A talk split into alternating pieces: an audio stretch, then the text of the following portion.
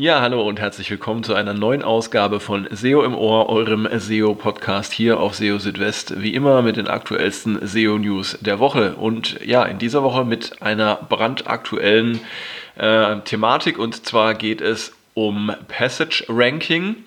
Passage Ranking, ähm, das ist ein neuer Ranking-Faktor, ein neues Ranking-System, ähm, das jetzt gerade in den USA von Google ausgerollt wurde und was über kurz oder lang auch hier uns im deutschsprachigen Raum betreffen wird. Und ähm, ja, dazu gibt es jetzt eine ähm, Reihe von wertvollen Infos, die wichtigsten Fragen und Antworten zum äh, Passage Ranking direkt auch von Google habe ich hier für euch zusammengestellt.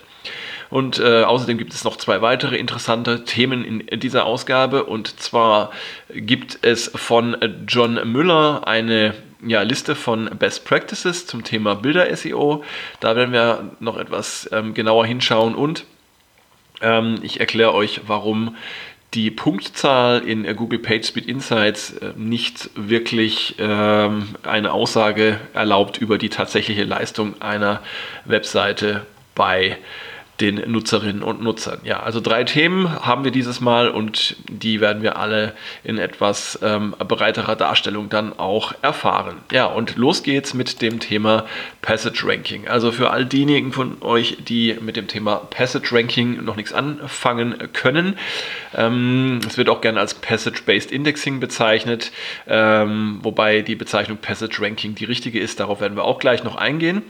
Ähm, und ja, im Groben geht es darum, dass Google mit dem Passage Ranking besser in der Lage ist, Inhalte ähm, auf längeren und umfangreicheren Seiten besser auseinanderhalten zu können und thematisch zuordnen zu können. Also wenn ihr zum Beispiel jetzt eine, eine Seite habt, auf der viele äh, unterschiedliche ähm, Dinge beschrieben werden, die vielleicht auch thematisch nicht alle so eins zu eins zueinander passen, dann kann ähm, oder können die einzelnen Bereiche einer solchen Seite jetzt äh, dann auch besser ranken in Google. Man muss aber dazu sagen, Passage Ranking, das hatte ich ja eingangs schon erwähnt, ist zunächst einmal nur äh, in den USA ausgerollt worden und gilt dort auch nur für ähm, die englischsprachige Suche.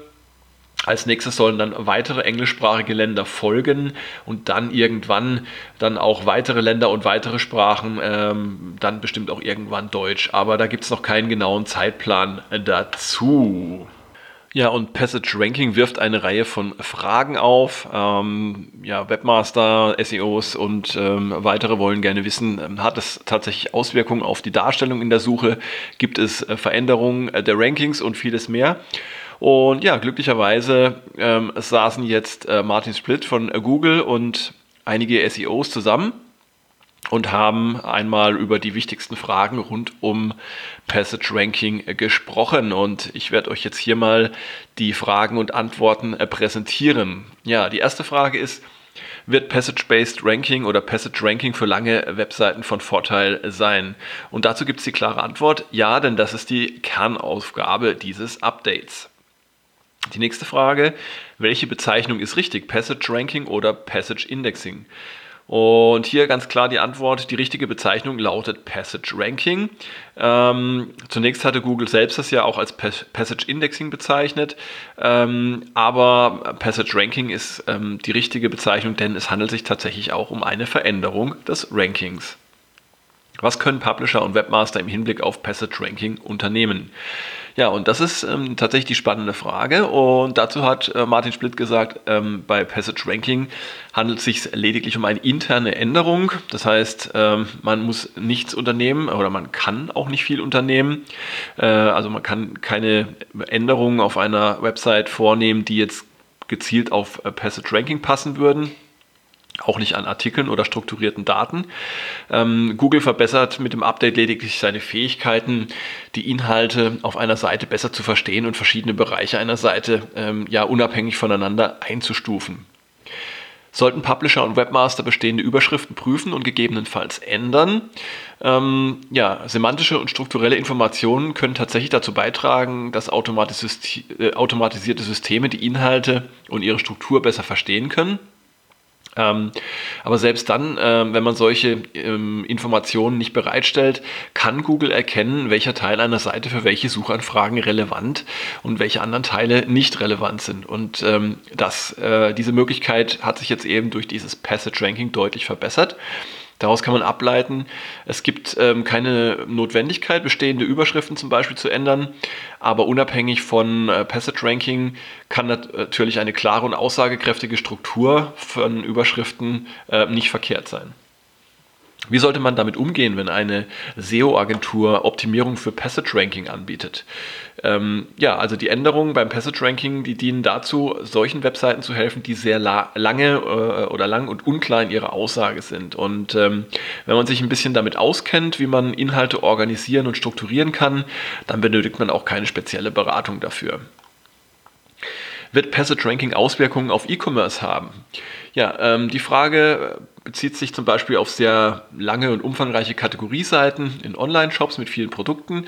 Und äh, zu diesem Punkt hat Martin Splitt gesagt, ähm, hier sind Änderungen eher unwahrscheinlich, ähm, weil es einfach nicht genügend Inhalte auf den einzelnen, äh, rund um die einzelnen Elemente auf Kategorieseiten gibt und ähm, die Google als äh, Passage oder Passage werten kann.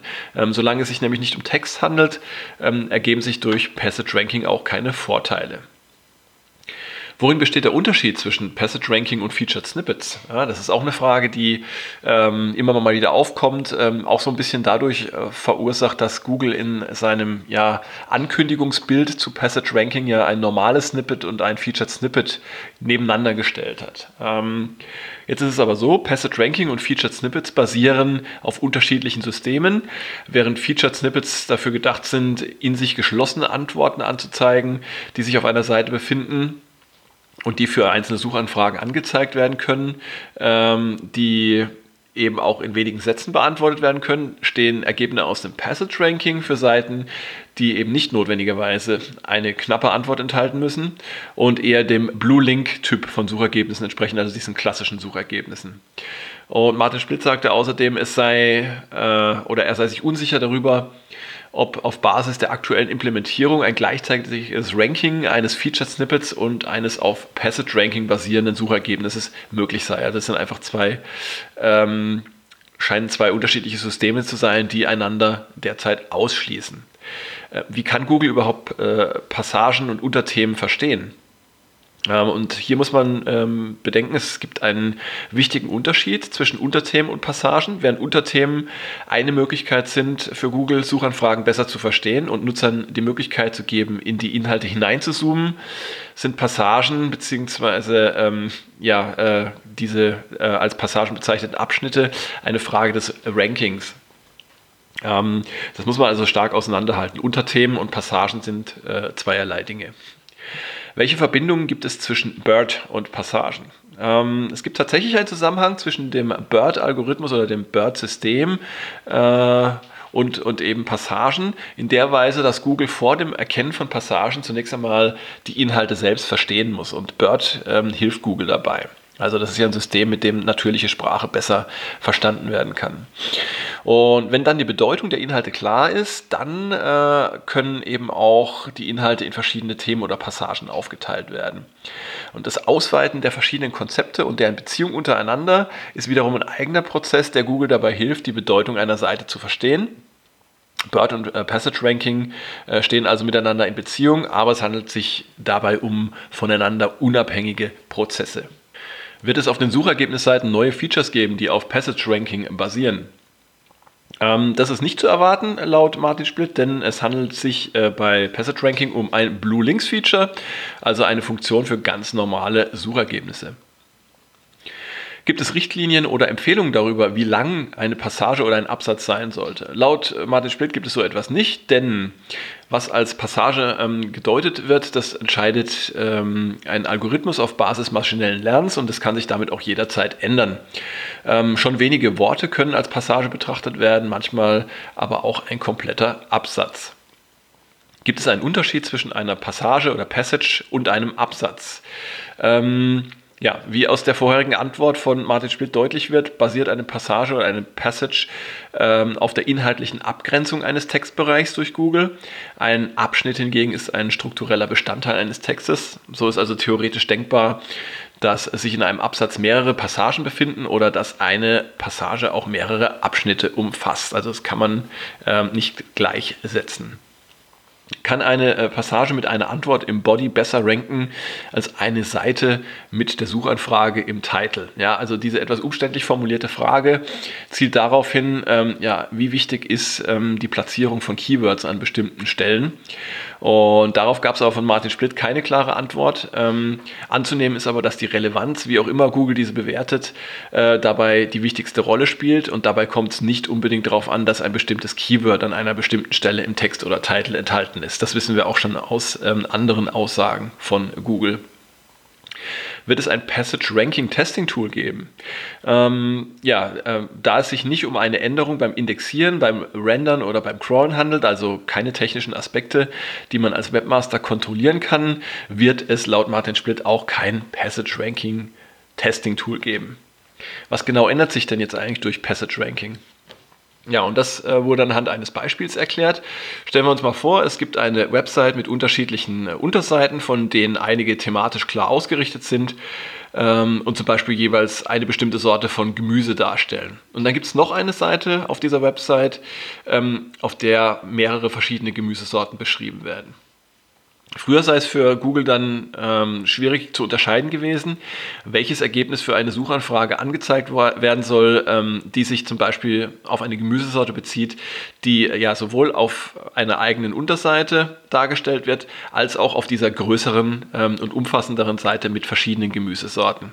Ähm, früher hat dann normalerweise die Seite den Vorzug erhalten, die auf die jeweilige Gemüseart zum Beispiel spezialisiert ist.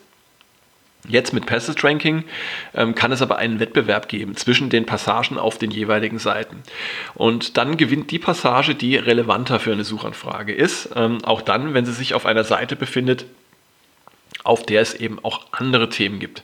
Und auf diese, Seite, auf diese Weise ähm, profitieren eben auch Webseiten, auf denen es gute Inhalte gibt, ähm, wenn die zwischen anderen Inhalten versteckt sind. Kann man Passage Ranking abwählen oder äh, ein Opt-out dafür machen? Äh, nein, das ist nicht möglich, denn das wäre genauso, als würde man zum Beispiel sagen, ich möchte nicht für diese fünf Abschnitte auf meiner Seite ranken. Und das geht ja auch nicht äh, bekannterweise. Ähm, werden Passagen als unterschiedliche Dokumente betrachtet? Nein, Passagen oder Passages werden laut Martin Split als ein Dokument mit verschiedenen Annotationen betrachtet. Ähm, Passagen können aber für das Ranking unterschiedlich bewertet werden. Das bedeutet, ein Dokument kann unterschiedliche Punktzahlen für unterschiedliche Suchanfragen erhalten, ähm, für die ein Dokument als Suchergebnis in Frage kommt. Webseiten werden von Google als Sammlung von Informationen betrachtet. Dazu gehören auch die Inhalte, die sozusagen der kleinste Teil der Informationen äh, sind. Ähm, es geht aber hier ausdrücklich nicht nur um HTML-Seiten mit einer bestimmten Punktzahl, sondern das ist laut Martin Splitt wesentlich komplizierter, ohne dass er jetzt genauer gesagt hätte, ähm, ja, inwiefern und was dann noch alles dazugehört. Können Websites mit einer hohen Autorität von Passage Ranking profitieren? Hm. Hier werden laut Martin Splitt verschiedene Dinge miteinander vermischt. Auf der einen Seite geht es um den Begriff der Autorität und auf der anderen Seite um die Struktur der Inhalte. Ähm, und ja, insgesamt geht es um die Gewichtung verschiedener Ranking-Faktoren an dieser Stelle und das ist etwas, ähm, das Google nicht in der Öffentlichkeit ähm, näher beschreibt, bekannterweise. Können Websites mit einer schlechten Content-Struktur von Passage Ranking profitieren? ja, Passage Ranking ist genau für solche Fälle gedacht, aber ähm, es wurde auch betont, man soll sich nicht darauf verlassen, dass Passage Ranking auch dann automatisch zu besseren Rankings führt. Lohnt es sich, mehrere Longtail-Themen in größeren Dokumenten zusammenzufassen? Ähm, das kann man ausprobieren, laut Martin Splitt. Allerdings ähm, ist nicht abzusehen, ähm, dass sich das auch letztendlich auszahlen wird. Denn ähm, auch hier muss man wieder bedenken, es handelt sich eben um ein automatisiertes System, ähm, wo die äh, wobei die Ergebnisse, die dann dabei erzeugt werden, äh, nur zum Teil, wenn überhaupt, im Voraus äh, festgelegt werden können oder äh, prognostiziert werden können. Und die Intention von Passage Ranking ähm, ist es auch ausdrücklich nicht, äh, Publisher dazu zu ermutigen, ähm, ihre Inhalte umzuschreiben. Es geht darum, Websites zu Rankings zu verhelfen, denen dies bisher nicht vergönnt war. Ja, also jede Menge Fragen, jede Menge Antworten zu Passage Ranking. Ähm, wir dürfen gespannt sein, welche Auswirkungen das ganze Thema dann ähm, im Endeffekt haben wird, wenn es dann auch mal hier bei uns im deutschsprachigen Raum zu beobachten sein wird. Aber wir werden sicherlich auch schon vorher äh, von den Erfahrungen der Kolleginnen und Kollegen in den USA einiges mitbekommen und schauen, ähm, ja, welche Effekte es da geben wird. Auf jeden Fall ein spannendes Thema und ähm, da wird es bestimmt auch in Zukunft noch immer mal wieder was Neues äh, geben dazu.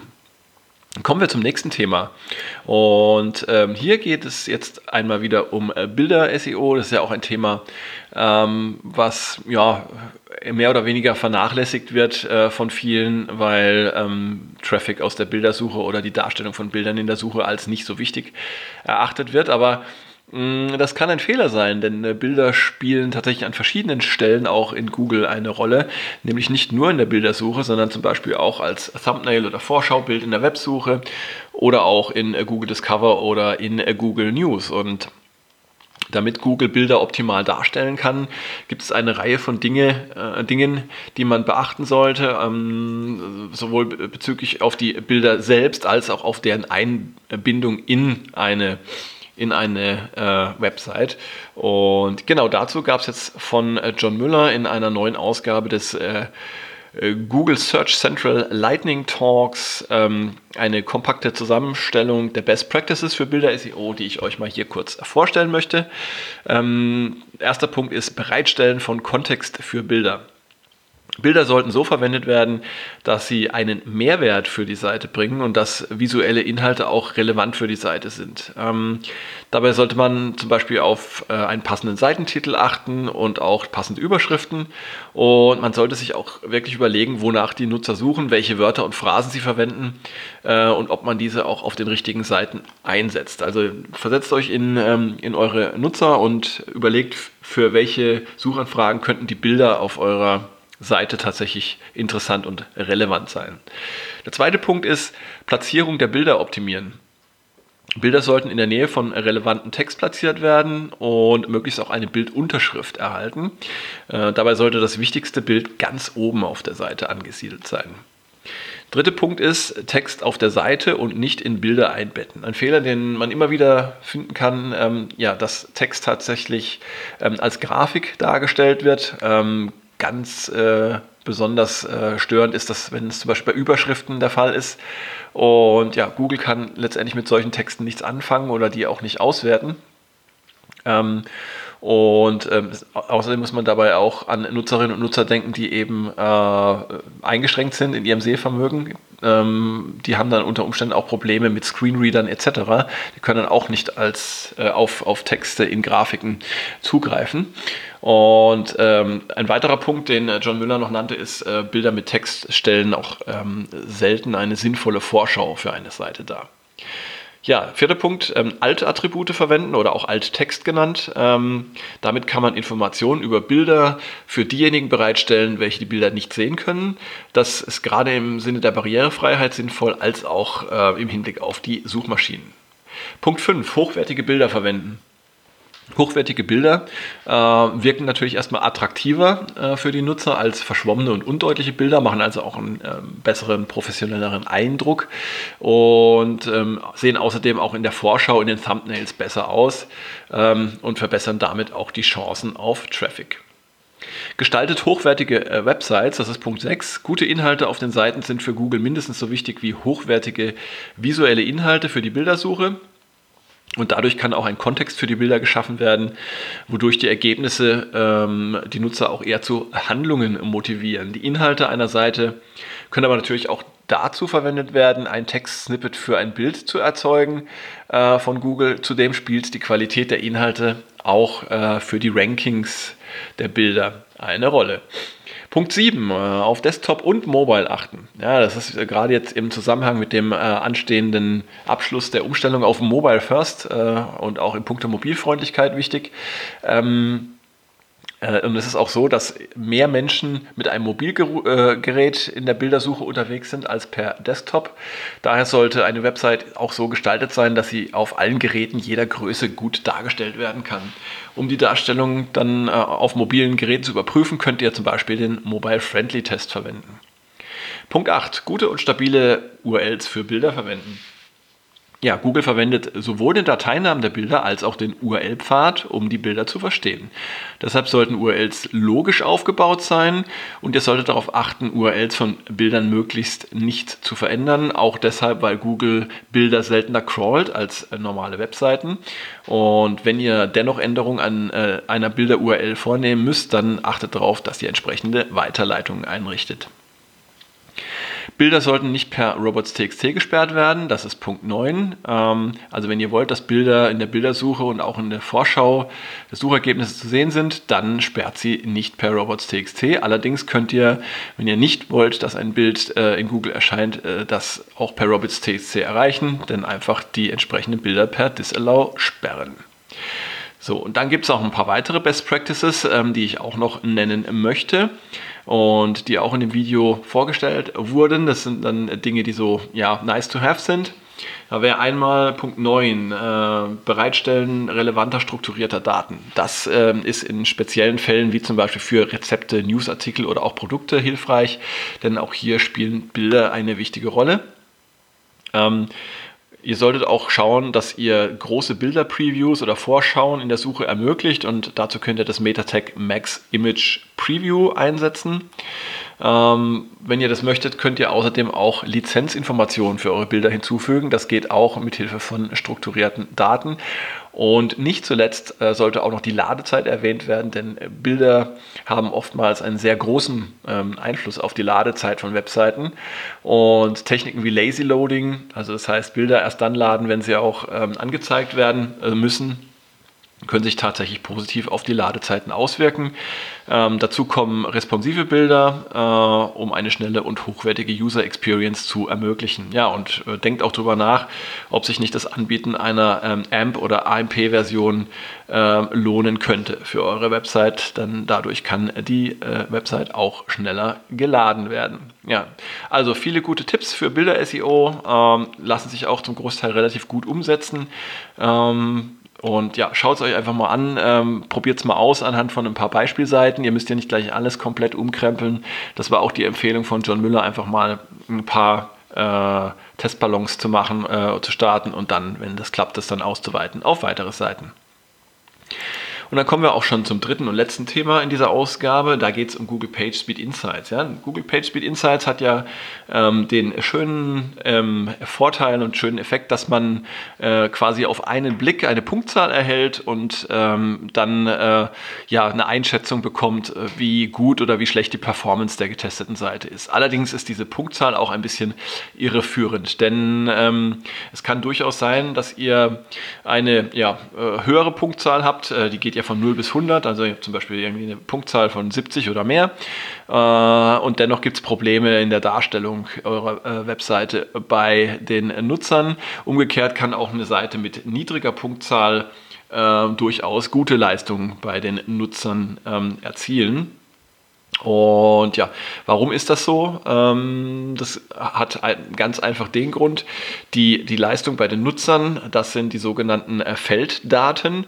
Ähm, äh, das heißt, das sind die Nutzerdaten, die Google über den Chrome User Experience Report ermittelt, sprich der äh, Chrome-Browser, äh, ausgewählter Nutzer, ähm, übermittelt Daten über den Besuch von Seiten und damit auch zur Ladezeit und äh, Layout-Verschiebung und so weiter, übermittelt also Daten an diesen Chrome User Experience Report und äh, dort werden die gesammelt und Google kann dann praktisch diese Daten nutzen und ähm, daraufhin eine Bewertung vornehmen. Das ist wichtig für, die, äh, für das Page Experience Update im Mai ähm, und die Core Web Vitals, denn äh, die Bewertung und die Berechnung der Rankings basiert dann eben auf diesen Felddaten, auf, diesen, äh, auf diesem Chrome User Experience Report. Diese Punktzahl in Google PageSpeed Insights basiert aber eben nicht auf diesen Felddaten, sondern auf Labordaten. Das heißt, das sind Daten, die ja im Moment, äh, in dem ihr äh, den Test durchführt, ähm, ermittelt werden. Und da kommt das sogenannte Lighthouse Performance Scoring zum Einsatz. Ähm, da fließen eine Reihe von Kennzahlen ein mit unterschiedlicher Gewichtung nämlich der First Contentful Paint zu 15%, der Speed Index zu 15%, dann der Largest Contentful Paint zu 25%, die Time to Interactive zu 15%, die Total Blocking Time zu 25% und der Cumulative Layout Shift zu 5%. So. Und ähm, jetzt kann es durchaus sein, dass bei diesem Labortest eine, eine Seite äh, schlechter abschneidet, weil sie zum Beispiel theoretisch irgendwelche Probleme hat, die Google da anhand der Standardtests findet. Und dann äh, schlägt sich das eben auch nieder in einem niedrigeren Testergebnis. Ähm, und in der Praxis kann es aber dann dennoch sein, dass die Seite bei, bei den Nutzern äh, äh, schnell genug ist und sogar die Kriterien der Core Web Vitals erfüllt. Ähm, aus diesem Grund ähm, solltet ihr das ist auch eine Empfehlung von John Müller, ähm, zur Entscheidung, ob ihr an der Performance einer Seite etwas äh, verändern oder optimieren müsst, solltet ihr ähm, erstmal die Felddaten, also die Nutzerdaten heranziehen und wenn ihr dann dort seht, dass ähm, etwas nicht ähm, so ist, wie es sein soll, dann könnt ihr die Labordaten euch genauer anschauen und ähm, einmal schauen, ähm, was ihr da genau ähm, optimieren könnt. Und das hat auch einen weiteren Vorteil, während nämlich die Felddaten eine Verzögerung von 30 Tagen ähm, haben. Das heißt also erst nach 30 Tagen machen sich dann Änderungen äh, bemerkbar, wenn ihr irgendwas optimiert. Könnt ihr das in den Labordaten sofort sehen. Also auch äh, zum Validieren von Tests sind die Labordaten besser geeignet geeignet. Ja, das sollte man alles wissen, ähm, wenn man mit dem Tool arbeitet und dann ähm, kann man es auch sinnvoll verwenden. Ja, so, das war eine Menge Informationen heute und jetzt sind wir auch schon wieder am Ende von SEO im Ohr und ich freue mich sehr, dass ihr wieder eingeschaltet habt, dass ihr dabei gewesen seid bei dieser Ausgabe. Und ja, ich wünsche euch jetzt noch eine gute Zeit auf jeden Fall bis zur nächsten Ausgabe von SEO im Ohr, dann am äh, kommenden Wochenende. Und bis dahin versorge ich euch natürlich auch weiterhin auf SEO Südwest mit den aktuellsten SEO-News jeden Tag. Schaut also gerne vorbei. Bis dahin, macht's gut. Ciao, ciao, euer Christian.